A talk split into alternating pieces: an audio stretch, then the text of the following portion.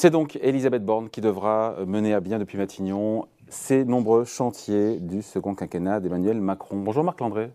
Bonjour. Vous allez bien? Ça va, ça va. Chef du service éco au Figaro, on va passer en revue tous ces dossiers chauds pour la Première ministre. Déjà, cette question évidemment du pouvoir d'achat qui était sujet central de, cette campagne présidentielle, qui est un dossier qui est tout en haut de la pile. Euh, pas mal de promesses qui sont à mettre en musique. Euh, il y a la suppression de la redevance audiovisuelle qui devrait euh, entrer en vigueur en septembre. Le chèque alimentation, j'ai appris d'ailleurs que c'était 60 euros par mois. Voilà, il faudra vraiment qu'elle convainque sur ce paquet pouvoir d'achat pour qu'elle convainque, il va falloir surtout que c'est une utilité parce que ça va coûter très très cher. On sait qu'il n'y a pas que la suppression de la redevance télé, il n'y a pas que le chèque à l'alimentation, il y a aussi la poursuite du bouclier euh, tarifaire sur l'énergie, il y a euh, la refonte du dispositif de ristourne de 18 centimes euh, par litre d'essence à la pompe, dont on sait qu'il va être beaucoup plus anglais, beaucoup plus centré sur les gens qui en ont le plus besoin, c'est-à-dire les gens qui roulent beaucoup en voiture. Donc il va falloir qu'elle convainque, il va falloir surtout qu'elle arrête de saupoudrer, ou du moins que toutes ces, mesures qui visent à protéger le pouvoir d'achat des Français aient une véritable utilité et que les Français le ressentent, parce que ça va coûter très cher.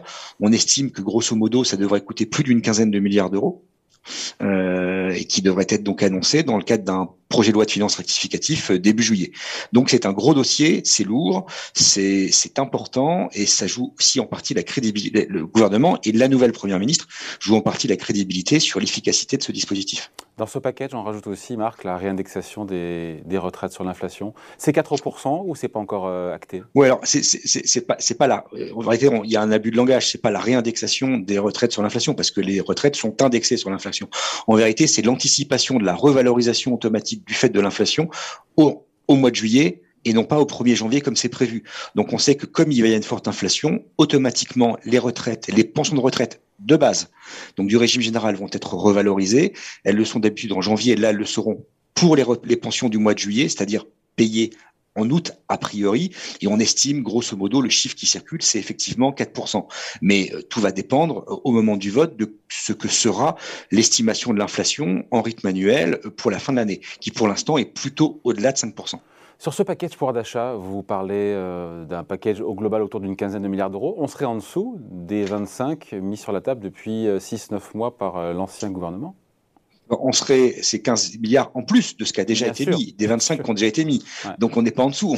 vérité, on en rajoute, on en rajoute une petite louche et, et, dont on ne sait absolument pas, et ça dépendra des arbitrages qui seront rendus tant par euh, Matignon, euh, le futur Bercy, que euh, lors des discussions avec les parlementaires, une fois que la nouvelle majorité sera élue, ça dépendra des arbitrages qui seront finalisés. Et, est-ce que la ristourne de 18%, quel sera son périmètre? Le chèque, effectivement, on entend parler de, de, de, 60 euros, mais quel va être son périmètre exact? Combien de personnes vont le toucher? Par mois. Par mois. Mais combien de personnes vont le toucher? Est-ce que ça va être 2 millions, 6 millions, 10 millions? Tout va dépendre aussi de son, de, de, de, du cursus, du curseur, où est-ce qu'il va être mis.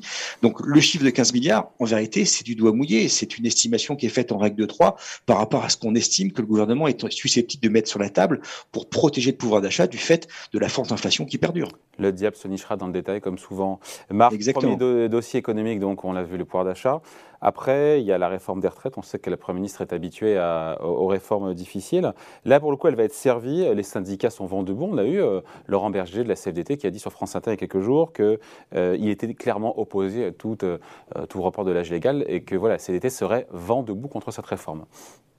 oui, hein. CFDT comme, comme tous les autres. Ils oui, veulent pas en général, quand il faut un accord, faut au moins qu'il y ait la CFDT. C'est mieux c'est mieux. Ceci dit, même si Emmanuel Macron s'en passe par rapport à son prédécesseur, euh, François Hollande. Euh, donc du coup, euh, ça c'est pas une surprise. Quelle que soit la situation économique, on savait très bien que les syndicats euh, seraient vent debout contre un, un, relèvement de l'âge de départ à la retraite à 64 ou 65 ans. Et j'y à limite, peu importe le, là aussi le, le, le curseur où, où, il est mis. 64, 65, ça change pas grand-chose fondamentalement dans la philosophie des syndicats qui considèrent que le système de toute façon à moyen terme est équilibré du fait de, de, de, de la, disparition des baby boomers euh, et, euh, de leur de leur mort, faut dire les choses. Donc avec une baisse des dépenses lorsque les baby boomers euh, mourront, ils estiment que le, régime, le, système de retraite va automatiquement se rééquilibrer à moyen terme. Donc on peut tout à fait accepter qu'il y ait un léger euh, déficit momentané euh, du fait de, de l'arrivée sur de, de, de, ces baby boomers à l'âge de la retraite. Mais ça résout pas le problème en vérité, puisque on sait que structurellement tout dépend euh, des conditions de croissance, des conditions de chômage, et que l'équilibre à moyen terme, il est très élastique, il est très sensible à l'évolution de la conjoncture. Et là, avec la dégradation qu'on est en train de vivre, eh ben forcément, les déficits tels qu'on les a anticipés à court terme vont s'envoler, puisque euh, c'est une des caractéristiques du système de retraite, c'est qu'il est très volatile et surtout très indexé, très lié à l'évolution de la conjoncture. Donc le retournement de la conjoncture, pour le coup, euh, n'aide pas ou rend encore plus nécessaire à vous écouter cette réforme des retraites? Bah, Je dirais à la limite, euh, chacun euh, va trouver midi à 14h bah et pourra prendra l'argument qui lui va bien. les pro-réformes vont dire la dégradation de la conjoncture rend encore plus nécessaire de relever l'âge de départ à la retraite puisque on a des conditions économiques qui vont faire que qui vont se dégrader et donc qui vont accentuer le déficit. Et les autres vont vous dire oui, mais la dégradation de l'économie fait que ça va être beaucoup plus difficile de maintenir l'emploi des seniors ou de les recruter. Et donc comme il va y avoir une dégradation du chômage, vous pouvez pas en même temps comme dirait l'autre, et augmenter l'âge de départ à la retraite, et en même temps avoir une eh explosion du chômage, parce que les deux vont pas dans le même sens. Comment ne pas passer en force sur ce deuxième dossier des retraites? Franchement, j'en sais rien. J'en sais rien. Euh, de toute façon, la force, elle ne pourra être que par rapport à la rue, par rapport à une mobilisation populaire. Et on a bien vu par le passé, notamment lors de la réforme de 2000 19, la réforme systémique, euh, qui n'est pas allée au bout, non pas parce qu'il y avait une opposition populaire, mais parce qu'il y a eu la crise du Covid qui l'a stoppé net à, la fin de la première lecture à l'Assemblée nationale, qui a été euh, par 49-3. Donc, euh, en vérité, ça va être la force de la majorité à l'Assemblée nationale et de la qualité, de la vigueur de l'opposition qui fera que cette réforme ira au bout. Mais a priori, si Emmanuel Macron a une majorité, qu'elle soit large ou qu'elle soit plus restreinte, cette réforme passera. Il se fout de ce que pense la rue, il est convaincu de toute façon, et c'est aussi un signal qui a été envoyé aux électeurs de droite et à Bruxelles qu'il fallait réformer la retraite et relever l'âge de départ. Donc je ne vois pas, euh, sous prétexte que Philippe Martinez euh, défile main dans la main ou bras dessus bras dessous avec euh, Laurent Berger contre la réforme des retraites, ce qui pourra arrêter le président de la République.